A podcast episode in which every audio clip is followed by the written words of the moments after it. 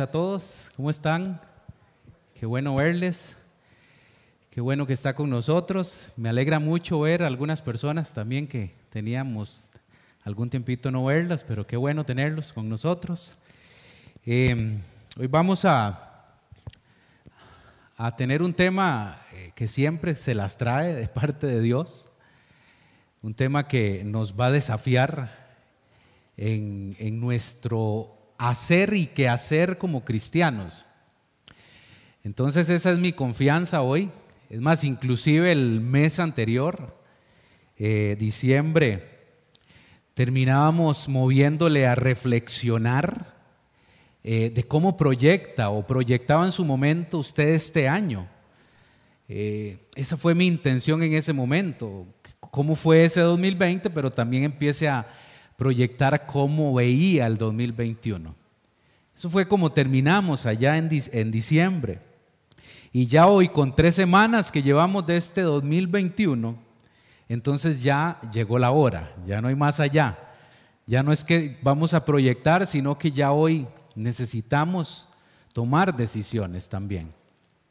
Eh, hoy nos toca principalmente, como le digo, tomar decisiones después de haber recibido en las dos semanas anteriores dos enseñanzas que definitivamente nos movieron y no solo nos movieron, sino que nos incomodaron a no dar muchas cosas por sentadas. Esa era una de las propuestas de Oscar. Y además de entrar en aguas más profundas, ¿cierto? Eso fue lo que estuvimos hablando las dos semanas anteriores. Pero bueno, tenemos de nuevo, de nuevo la posibilidad de accionar y de decidir por aplicar conceptos aprendidos. Miren, es muy fácil seguir aprendiendo y seguir creciendo en el conocimiento. Eso es muy fácil, es relativamente fácil. Pero lo que siempre nos cuesta es cómo pasamos de ese conocimiento al hacer, al accionar. Ahora depende, de acuerdo a lo que Dios quiere para nosotros, de acuerdo a lo que Dios quiere para su reino acá en la tierra para su iglesia. ¿Sabía usted que Dios ha venido tratando con cada uno de nosotros? Hace mucho tiempo, tal vez hace poco, pero Dios viene tratando con nosotros. Por eso es que no existen los accidentes, las casualidades, las malas situaciones o las buenas situaciones. Todo, todo, todo es un plan perfecto de Dios. Todo. A Él no se le escapa nada. Y Él viene tratando con nosotros de diferentes formas porque no todos somos iguales. No a todos nos afectan las mismas situaciones. Pero por lo general Dios siempre nos quiere llevar a un momento para confrontarnos y para que reaccionemos. De eso se trata este año. Este año es un año lleno de incertidumbre otra vez, lleno de muchos desafíos.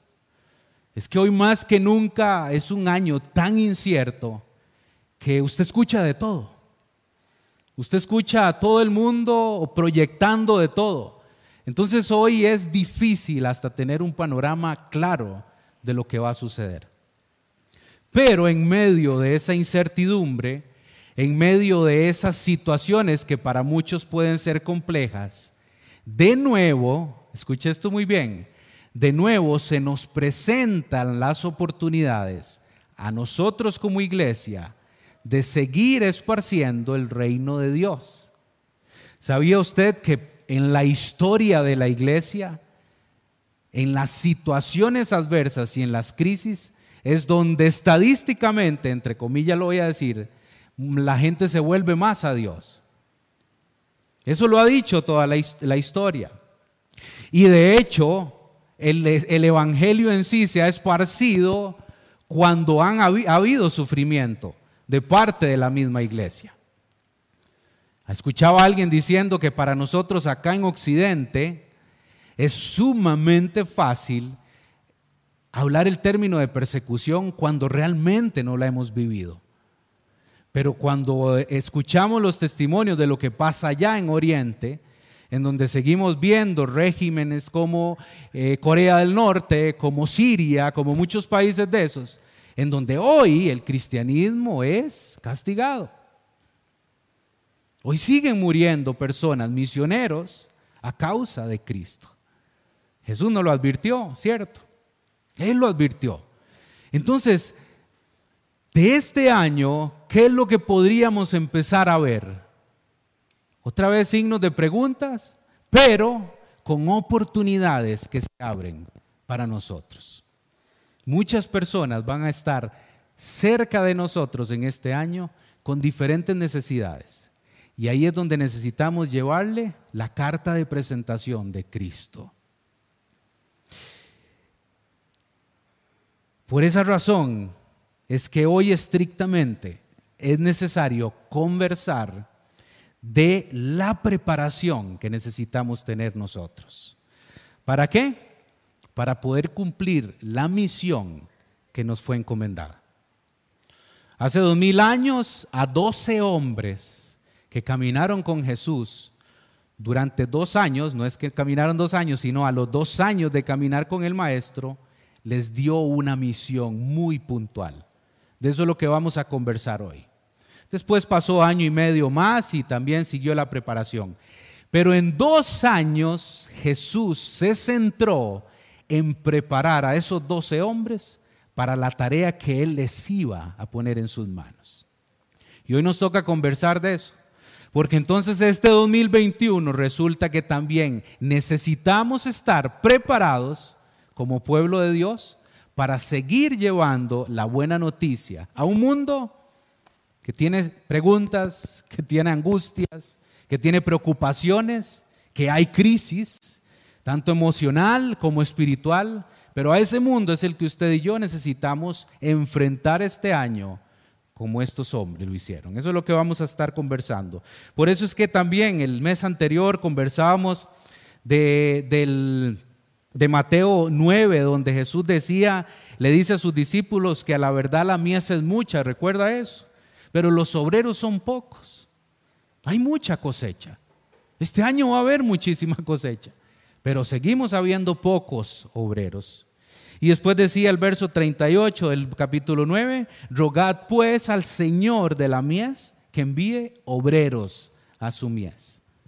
Entonces, Seamos muchos o seamos pocos, la preparación es esencial para la tarea.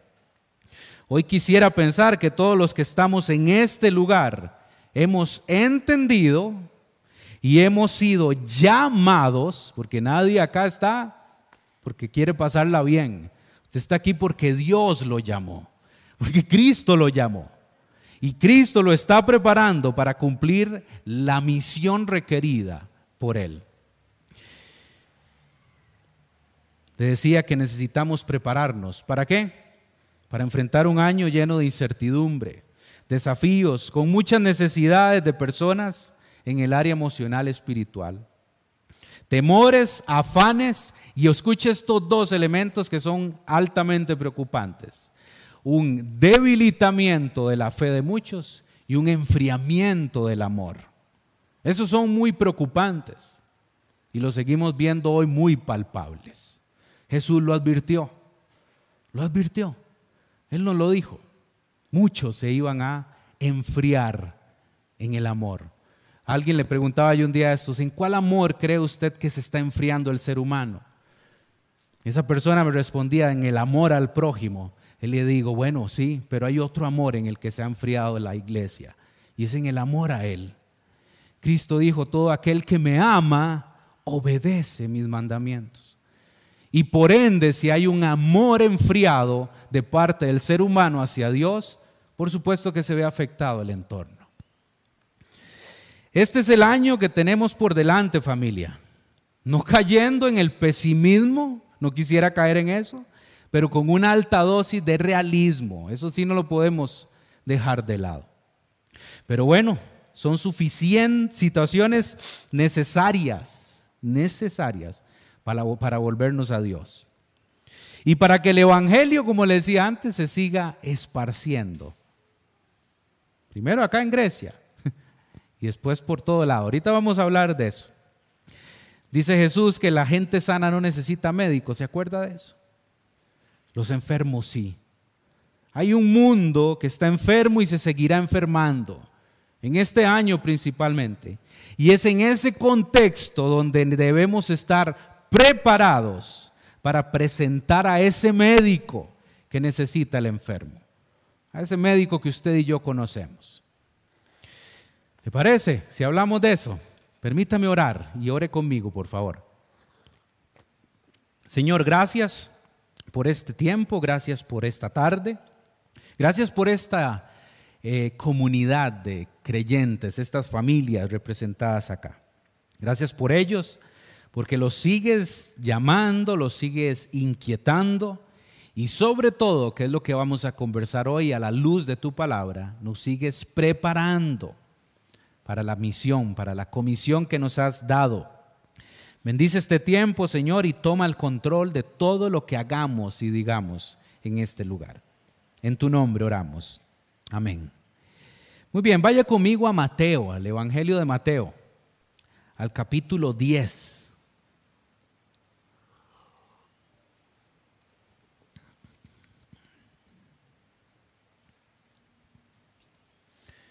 Mateo capítulo 10, verso 5. Ahí vamos a empezar. De hecho, si usted empieza a leer desde el verso 1, usted se va a encontrar ahí dos características que Jesús hizo en esos doce hombres, ¿verdad? ¿Qué fue lo que les fue entregado? Y Mateo nos presenta inclusive hasta el nombre detallado de cada uno de ellos. Pero entonces vamos a entrar al 5. Dice el verso 5, Jesús envió a los doce apóstoles con las siguientes instrucciones. Tome nota de ese término, instrucciones. No vayan a los gentiles ni a los samaritanos, sino solo al pueblo de Israel, las ovejas perdidas de Dios. Vayan y anúncienles que el reino del cielo está cerca.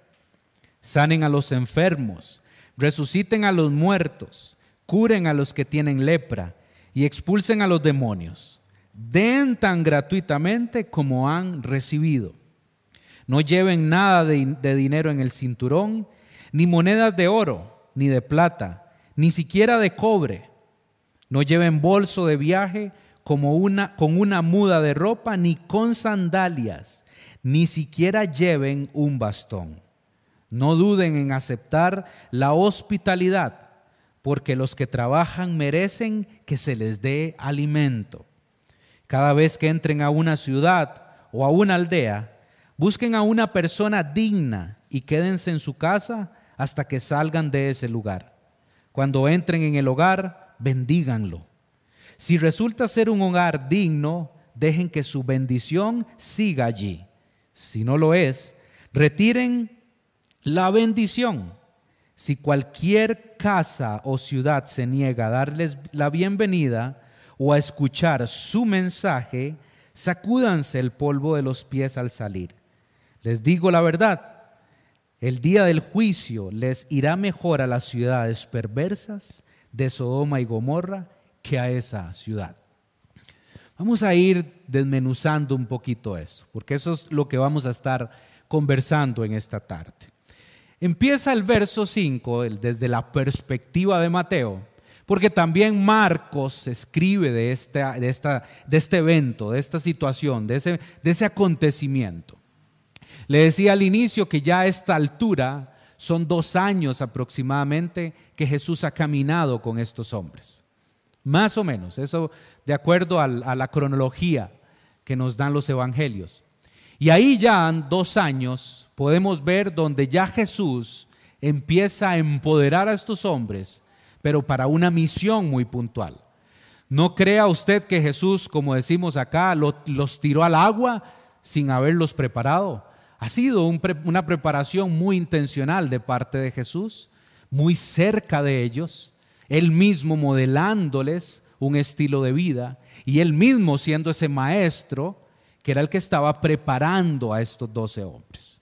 Ese es el contexto en el que estamos. Y empieza diciendo que los envió a esos doce apóstoles con las siguientes, y me gusta ese término, instrucciones. ¿Cuántos de acá le gusta ese término? Cuando le dicen a uno, le voy a dar ciertas instrucciones para seguir. Pero bueno, hay muchos que les gusta el término y muchos les gusta cumplir instrucciones, pero algunos como que no nos gusta cumplir las instrucciones completas.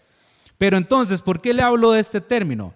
Porque es interesante el término utilizado en griego, el original, en donde encontramos instrucciones. Ese término es de la palabra griega parangelo. Y vean lo interesante, porque este parangelo se puede utilizar en tres ámbitos. Entonces, en, el, en primer lugar, vamos a ver en qué ámbito se podía emplear este término instrucción o parangelo. En primer lugar, se usaba en el ámbito militar, escuche lo interesante, o de emperadores, que eran el contexto que estaban en ese momento la historia de la humanidad, para denotar una orden superior que tenía que obedecerse al pie de la letra. ¿Escuchó qué interesante? En ese ámbito se podía utilizar, o sea, era el alto mando daba instrucción, ¿verdad? A los soldados y tenían que cumplir la instrucción al pie de la letra. En segundo lugar, este parangelo se usaba en las escuelas de aquel momento o de aquel tiempo para indicar las instrucciones del maestro a los estudiantes o a los aprendices. También entonces se podía usar en ese, en ese ámbito. Y en tercer lugar, también esta palabra se usaba en el ámbito de amigos. Y oiga qué interesante esto, con un objetivo de involucrarlos en un proyecto especial. Cualquiera de las tres formas en que usted vea este, este término parangelo o instrucción, debemos hoy tomar nota, porque en cualquiera de las tres hoy podemos tomarlo literal. O ya sea como la instrucción que nos está, nos está dando nuestro alto mando, ¿verdad? Nuestro comandante en jefe, o nuestro maestro y nosotros como estudiantes, o nuestro amigo para involucrarnos en un proyecto. En cualquiera de las tres áreas usted lo puede tomar hoy. De hecho, le decía que eh, una de las cosas que me gusta también dar perspectiva es porque una de las riquezas que nosotros encontramos de leer las mismas historias, pero en diferentes evangelios, es porque obviamente cada evangelista, llámese Mateo, Marcos, Lucas o Juan, siempre nos dan perspectiva muy diferente. Hay algunos que son un poquito más detallistas, hay otros que cuentan la historia más macro, ¿verdad? Más general. Porque esta historia que nos cuenta Mateo, también la cuenta Marcos. Pero vean lo interesante, dice Marcos, que cuando Jesús llamó a los doce y los envió, los envió en parejas, los envió de dos en dos. ¿Por qué quiero comentarles esto? Porque posiblemente, posiblemente que era parte de la, de la tradición de la cultura, de hecho usted ya en Deuteronomio podría encontrarlo en el capítulo 19, Dice que las personas o el testimonio de dos personas era considerada suficiente en el caso de un juicio. Podía ser es una, una posibilidad. O la otra es también por el apoyo mutuo que ambos podrían darse. ¿Cierto? Véalo a efectos prácticos. ¿Cómo podríamos nosotros en una tarea específica ser más eficientes? ¿Solos o con alguien? Se aumenta la probabilidad cuando hay alguien con nosotros, ¿verdad? De hecho, Eclesiastés, vean lo interesante el consejo que da. Dice, mejores son dos que uno, porque tienen mejor paga de su trabajo. Porque si cayeren, el uno levantará a su compañero. Pero hay del solo, dice, que cuando cayere no habrá segundo que lo levante. Entonces, me parece también interesante darles este detalle que nos da Marcos, que cuando Jesús está encomendando esta tarea, dice Marcos que los envió de dos en dos, pero Mateo no nos cuenta que van de dos en dos. Pero bueno, ya vamos, vamos más o menos en la misma sintonía. Aquí lo que estamos descubriendo hoy, dándole un poquito de seguimiento a lo que hablábamos en diciembre, es que hoy definitivamente, hoy 23 de enero del 2021, ya no hay más allá.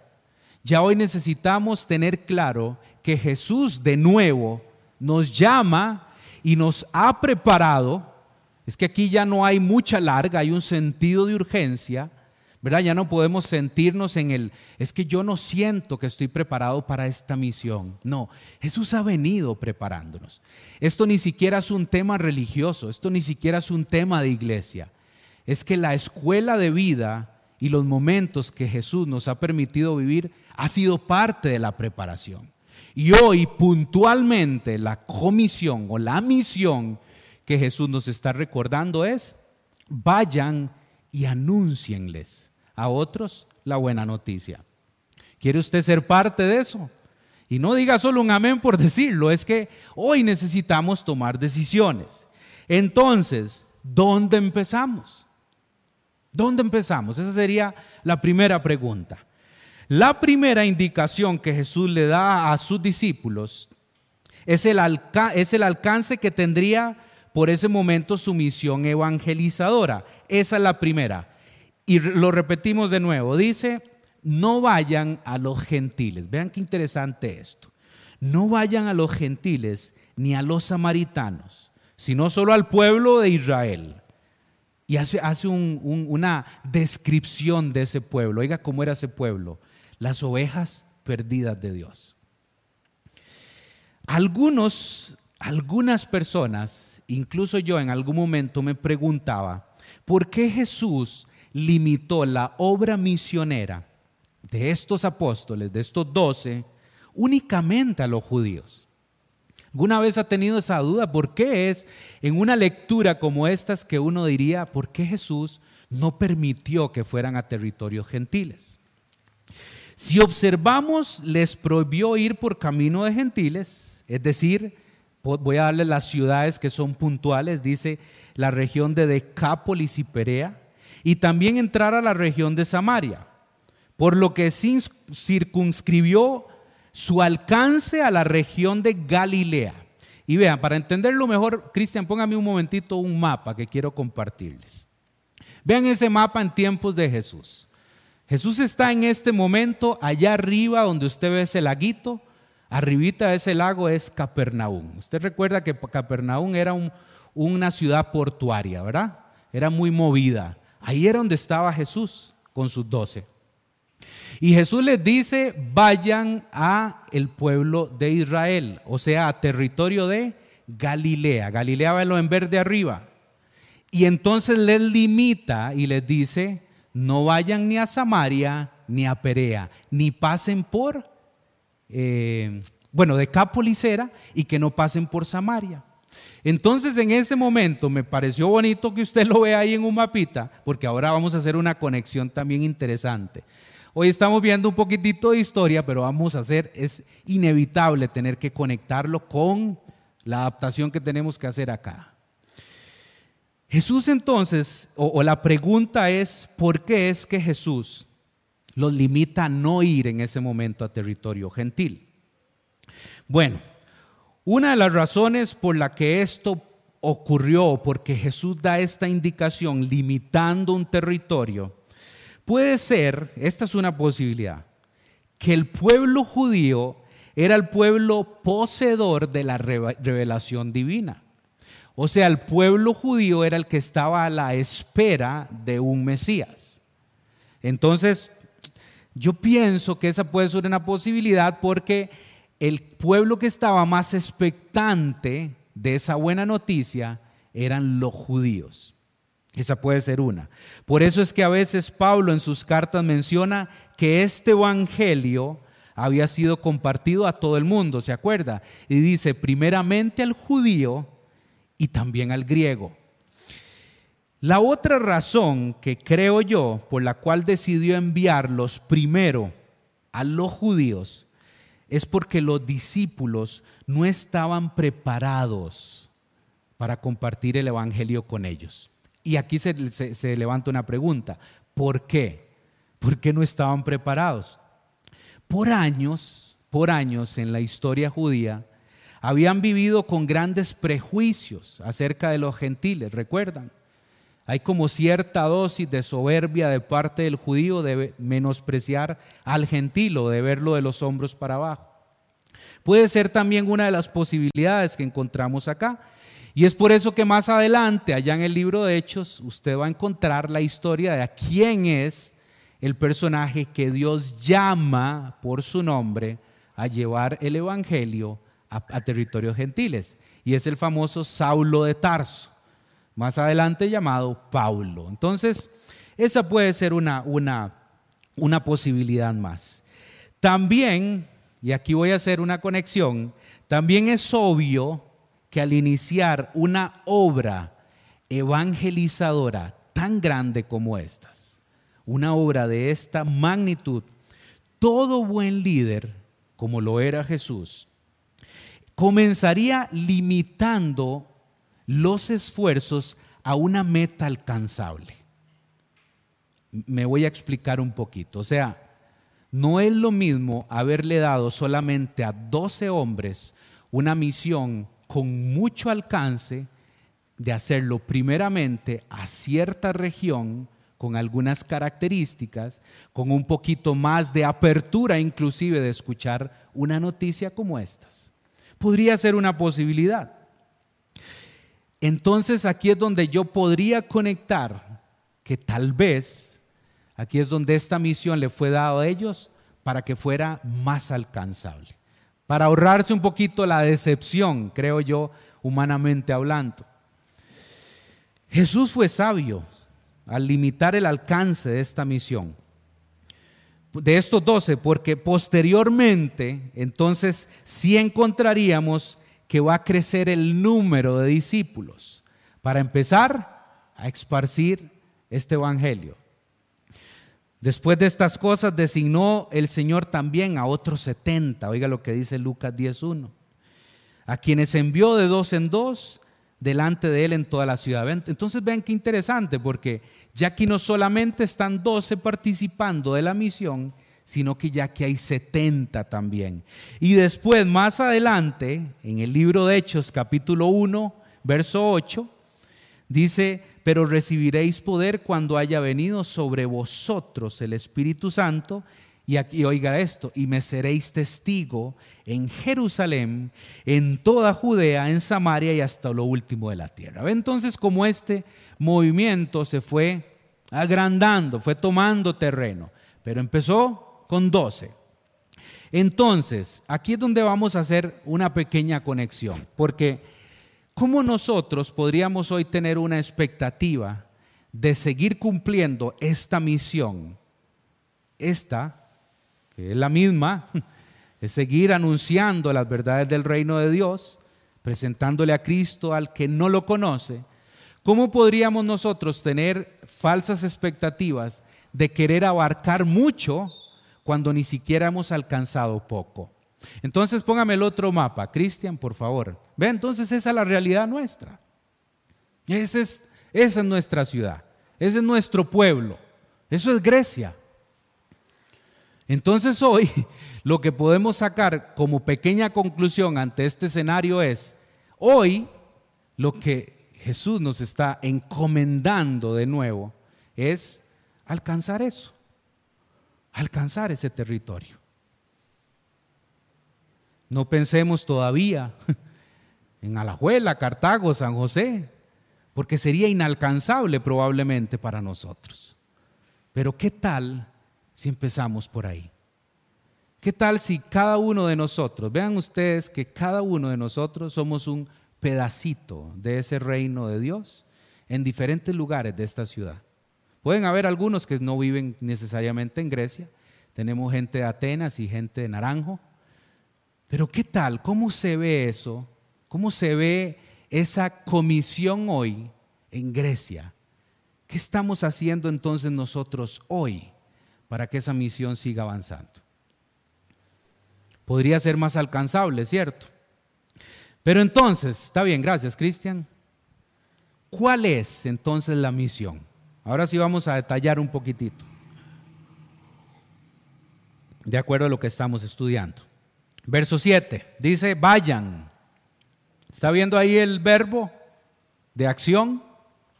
¿Cree usted que esto es un verbo activo o es pasivo? Es activo. Vayan. No está diciendo esperen, siéntese, relájense, vayan. Y no solamente vaya, sino que anúncienles que el reino del cielo está cerca. Verso 8, sanen a los enfermos, resuciten a los demonios, den tan gratuitamente como han recibido. La tarea principal de estos doce era predicar. El reino de los cielos está cerca. ¿Creen ustedes que hay diferencia de que el reino de los cielos esté más cerca o más lejos hace dos mil años? No, no nos corresponde a veces llegar a, descubrir los misterios desde una perspectiva racional, porque hay información que Dios definitivamente no nos va a dar. Sigue siendo un misterio. Y esta es una, o sea, aquí no, no podemos entrar en el de estamos más cerca o estamos más lejos. Es que es, es igual, es el mismo, es la misma perspectiva. El reino se sigue, se tiene que seguir predicando con la misma urgencia que hace dos mil años. Es lo mismo, en eso no podemos marcar ninguna diferencia. Y Jesús hoy nos está nuevamente encomendando una misión específica, con una tarea específica. Vayan y anúncienles que el reino del cielo está cerca.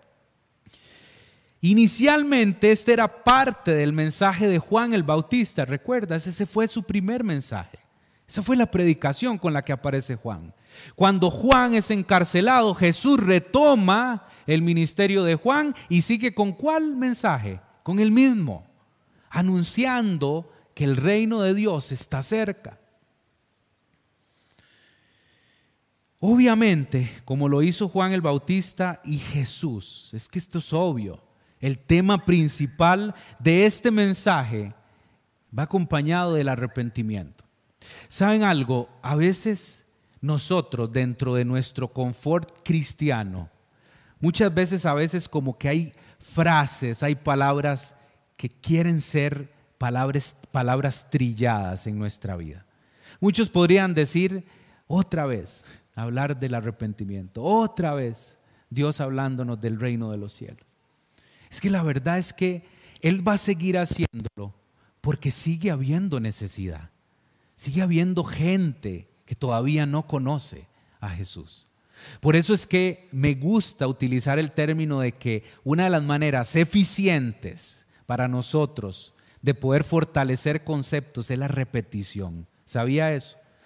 Es necesario estar repitiendo conceptos. Es fácil olvidarlo, es fácil olvidar. Si usted ve en muchas empresas, a veces repiten y repiten y repiten capacitaciones porque los funcionarios tienden a olvidarlas. Aquí no es la excepción. Aquí no es la excepción. Seguiremos hablando de este mensaje, seguiremos hablando del arrepentimiento porque todavía hoy muchos también, empezando por nosotros, necesitamos el arrepentimiento constante. Muchos de nosotros necesitamos volvernos a Dios constantemente. Esa es la realidad. Y entonces hoy, con la oportunidad de tener 11 meses y una semana por delante de un año, por supuesto que hoy este mensaje es el mismo. Tenemos la oportunidad otra vez de llevar el Evangelio de Cristo.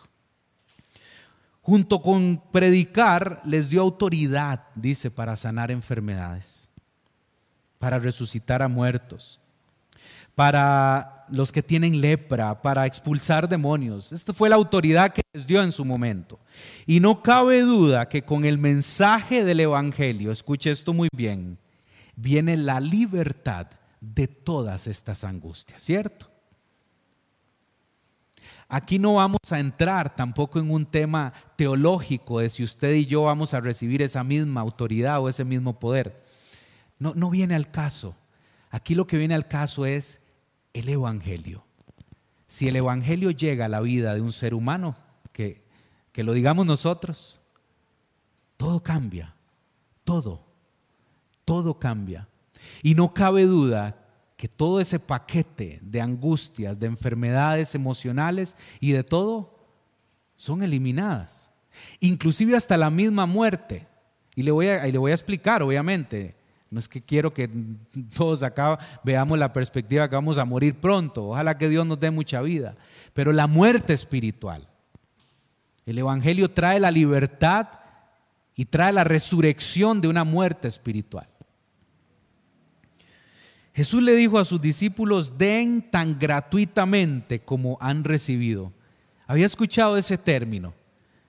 Qué interesante y qué gran verdad. Con esta instrucción, con este parangelo, estaba usando una frase muy popular que los rabinos decían en ese entonces.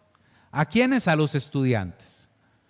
Acuérdense que hay un contexto oriental, ¿verdad? Judío, en donde hay una figura de un maestro llamado rabino y un discípulo, un estudiante, un aprendiz. Esta frase era muy común, den gratuitamente como han recibido. Entonces, los rabinos condenaban el hecho de que alguien se lucrara de este mensaje, o sea, de la enseñanza. Entonces Jesús aquí lo que está haciendo es la aclaración. Esto tampoco se trata de que ustedes lleven un mensaje para obtener un bien material. De eso tampoco se trata. No lucren de eso. Todo esto se da por gracia, no se negocia. Eso es lo que dice esta frase. Den tan gratuitamente como han recibido. ¿Cuántos de nosotros hemos recibido ese evangelio de forma gratuita? Con un precio muy alto, sí, de nuestro Maestro, de nuestro Jesús. Precio altísimo para que usted y yo hoy tengamos esa libertad y esa verdad en nuestras manos. Los discípulos un día lo recibieron de pura gracia y ahora tienen que compartirlo de pura gracia. Lo recibimos gratis, lo damos gratis. Entonces aquí para ir concluyendo, la última pregunta que yo haría es, ¿cómo entonces prepararnos para, de una forma muy práctica para cumplir entonces esta misión? ¿Cómo este 2021 entonces nos seguimos preparando para poder ser eficientes en la misión?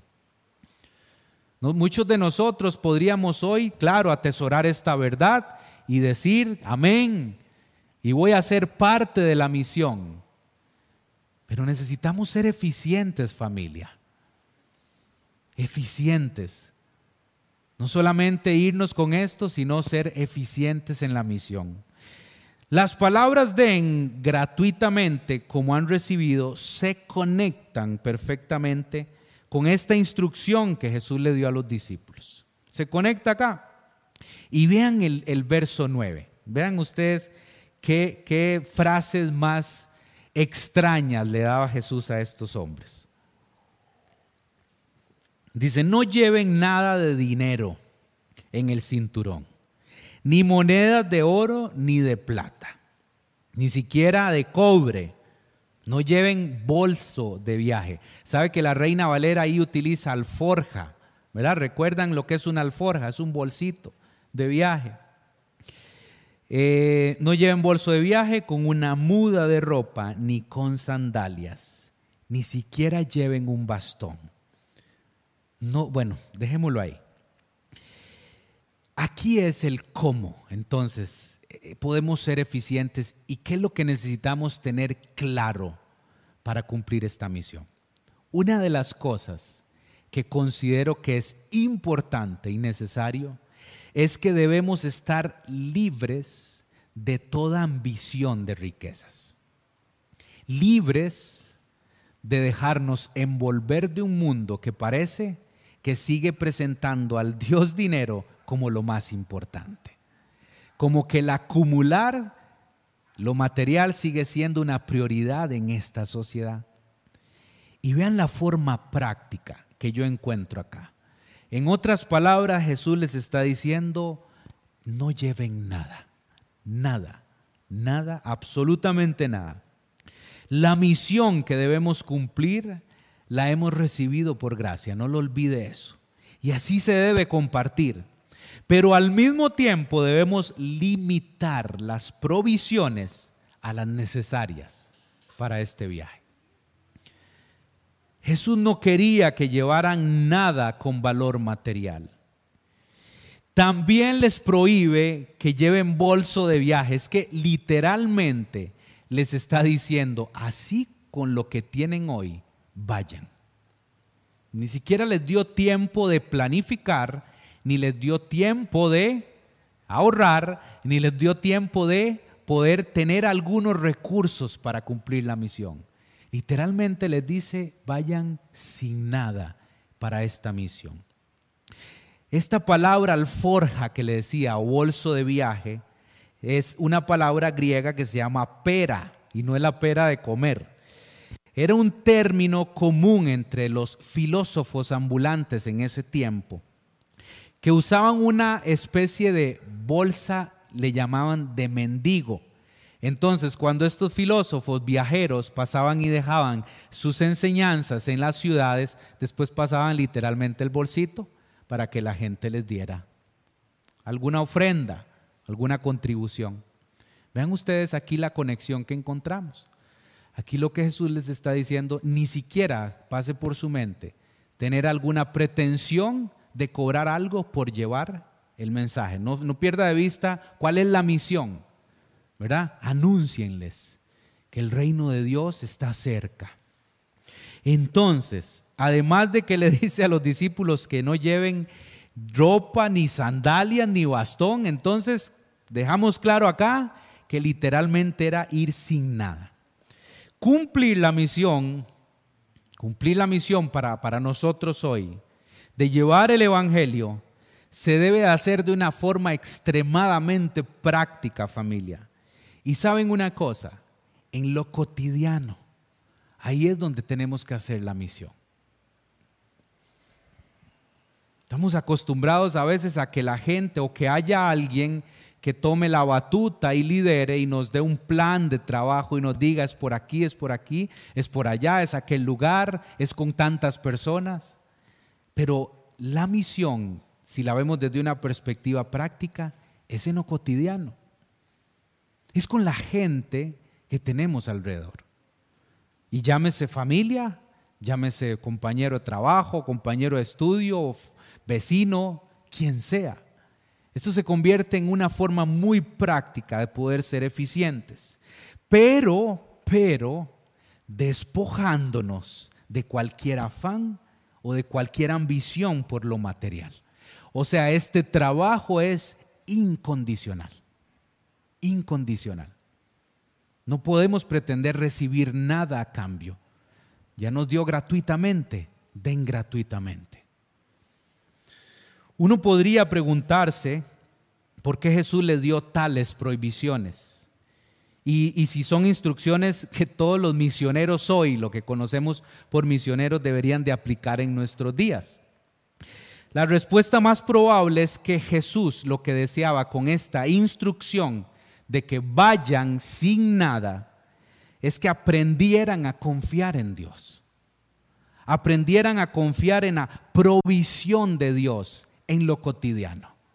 Entonces, en otras palabras, para efectos prácticos y de aplicación nuestra es, la misión, usted y yo tenemos que cumplirla, pero Jesús nos está diciendo, ni siquiera consideren estar preocupados por lo material.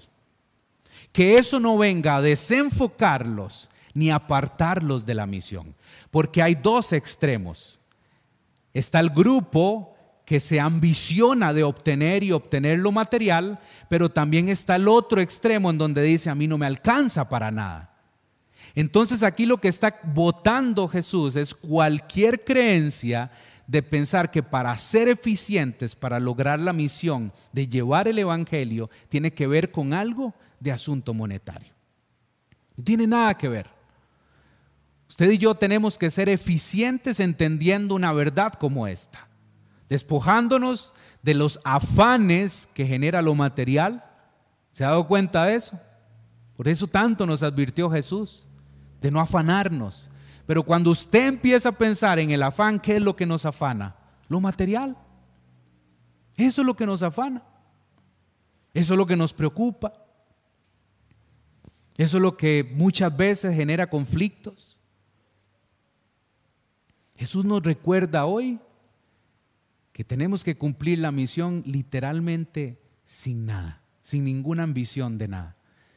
Y confiando en que Él se va a ocupar de todo lo que usted y yo necesitamos. Más en un año que le decía al inicio que tiene tanta incertidumbre y lo económico no es la excepción. Le decía que no quiero ser pesimista, pero si como la víspera se saca al día, como dicen, no pinta muy bien este año.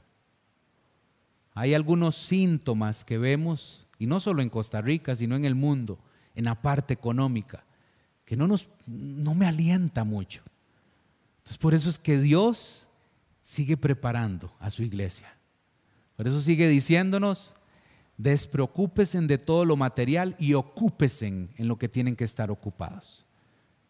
Cumpliendo la misión que yo inicié con Juan el Bautista anunciándola, después con mi hijo Jesús, después con 12 hombres, después con 70 y después empezó a expandirse esta noticia. Y usted y yo hoy somos parte de esa historia y seguimos en esta preparación.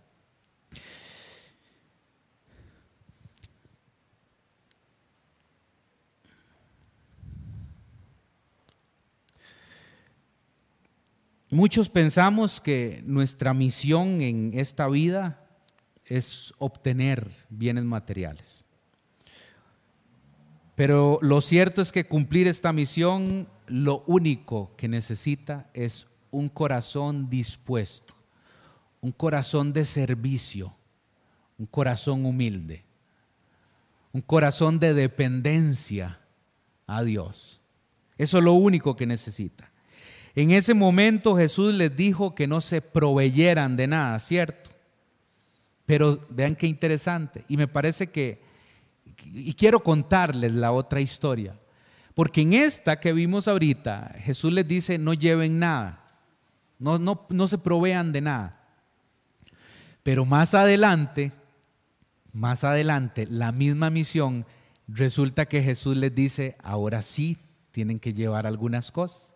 Ahora, no quiero profundizar, sino solamente para efectos de, de la comparación de los, dos, de los dos escenarios.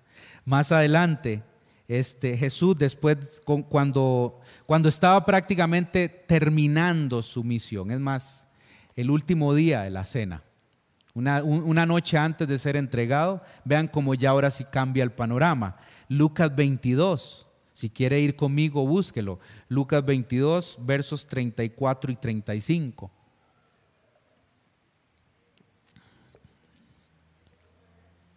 Lucas 22, versos 34 y 35. Dice, Jesús le respondió, esto es una conversación con Pedro. Pedro, déjame decirte algo. Mañana por la mañana, antes de que cante el gallo, negarás tres veces que me conoces. Entonces Jesús, oigan la pregunta acá. Jesús les preguntó, cuando los envié a predicar la buena noticia y no tenían dinero, ni bolso, de viaje, ni otro par de sandalias, ¿les faltó algo? ¿Se dan cuenta? Este, esta pregunta que les está haciendo Jesús, año y medio después, es recordando lo que acabamos de estudiar en Mateo. ¿Les faltó algo cuando les dije no lleven bolso de viaje, ni sandalias, ni muda de ropa? No, respondieron ellos, no faltó nada, maestro. Pero ahora les digo, oigan cómo cambia la instrucción. Ahora les digo, tomen su dinero y un bolso de viaje y si no tienen espada, vendan su manto y compren una. Ven qué interesante esto. Al principio les dice no lleven nada, pero ahora les está diciendo, ahora sí necesito que lleven. Es más, hasta vendan si tienen algunas cosas. Obviamente la lección fue aprendida porque la respuesta de ellos fue, no faltó nada, ¿verdad? Ellos se dieron cuenta que Dios fue el que proveyó para esa misión. Entonces la lección fue aprendida, pero ahora enfrentan una nueva situación donde los exhorta, y ahora sí no solamente a depender, sino ahora a desprenderse de algunas cosas. Vean qué diferente que es. Entonces esto nos dice que depende de las circunstancias y de la situación y el entorno, la instrucción podría cambiar. Hay momentos en donde Dios nos va a llamar a confiar plenamente en Él, económicamente hablando, y hay momentos en donde nos va a, decir, ahora a ustedes les toca desprenderse de algunas cosas para poder cumplir la misión. No vamos a profundizar tanto en esta historia porque sería otro mensaje más. Pero vean ustedes que lo que rescato acá es que depende de la circunstancia, la instrucción puede variar. Ahora, en todo esto sus discípulos y nosotros como discípulos de Él, podemos estar seguros que Dios jamás nos va a desamparar. Aunque las estadísticas y la incertidumbre de este año no parezca muy buena, Dios sigue en su trono. Amén. Sigue gobernando en el trono. Sea el presidente que haya sido en la región del norte, ¿verdad? Que todo el mundo está diciendo de todo. Dios sigue gobernando y está en su trono. Y nosotros lo que nos podemos aferrar hoy es que tenemos al mejor gobernante de todos. Porque el reino que Jesús trajo no es de este mundo. Y usted y yo somos ciudadanos de ese reino. Así que el gobernante que nosotros tenemos se la sabe todas. Y hoy lo que podemos aferrarnos es a seguir cumpliendo la misión. Seguir llevando el mensaje de Jesucristo a todo aquel que no le conoce. Ay, necesitamos despertar familia. Necesitamos ser eficientes en la misión. En lo cotidiano, no, necesitamos planificaciones. En lo cotidiano es donde la misión se realiza. Con esa persona que usted a veces dice, ¿y esta persona por qué apareció en mi vida, en, este, en el camino? ¿Por qué? ¿Por qué se acerca y me hace esas preguntas? ¿Por qué vienen personas y nos hacen preguntas de cosas que no entendemos? Eso es parte de lo cotidiano que le digo. No perdamos de vista eso.